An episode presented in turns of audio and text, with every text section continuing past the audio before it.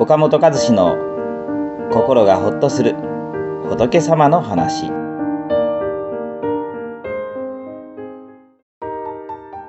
あなたは決して弱い。ダメな人間ではありません。勝ち組負け組という言葉があります。最近では相手を任して勝ちさえすればいいんだ。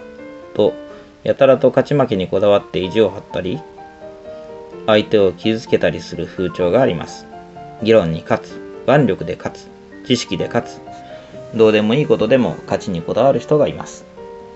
自分の強さを見せつけたいという自己顕示欲に振り回され尊大な態度をとってしまうのです。逆に相手に頭を下げたり謝ったりせざるを得ない立場の人もいます。そういう人は相手の言うことを聞いてしまうと自分は負けた自分は弱いダメな人間だと自分を責めて落ち込んでしまいがちです。でも負けたり勝ちを相手に譲ったりするのは弱いからだとは言えません。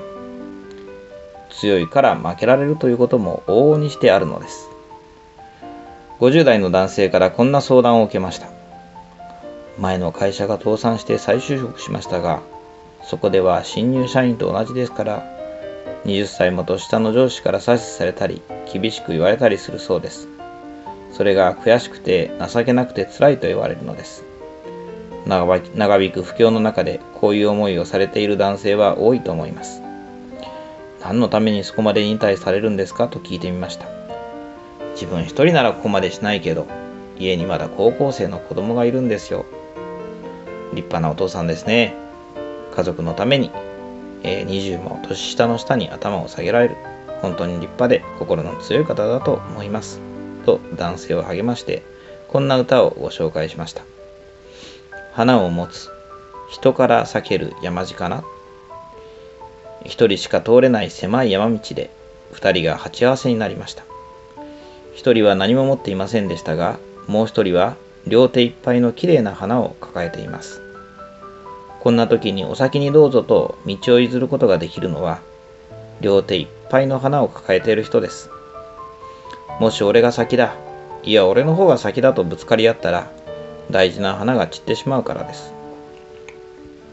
だから大事な花を守るために、笑顔でお先にどうぞと道を譲ることができるのです。意見が衝突した時争いになった時意地の張り合いをやめて譲ることができるのは守らなければならない大切な花がある人です年下の上司に頭を下げるのはあなたが弱いからでも劣っているからでもないのですよ家族という大事な花のために頭を下げられる心の強い方ですねと励ますとその男性は涙ぐみながらそう言ってもらえると嬉しいですと答えてくださいましたこの男性にとって大事な花とは家族でした。私たちもそれぞれに守りたい大事な花を持っているのではないでしょうか。そのために忍耐しなければならない場面に出くわすことは多々あります。どうしてもやりたいことがあって、その目標に向かって若い人に混じって一から勉強している人もあるでしょう。姑からきつい言葉をかけられるけれど、笑顔で返事をしなければならないという時もあるでしょう。仏教では忍耐のことを忍肉と教えられ、お釈迦様は良い種まきの一つとして進められています。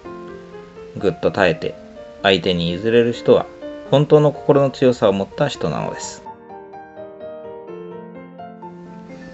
この番組は一般社団法人全国仏教カウンセリング協会が提供しております。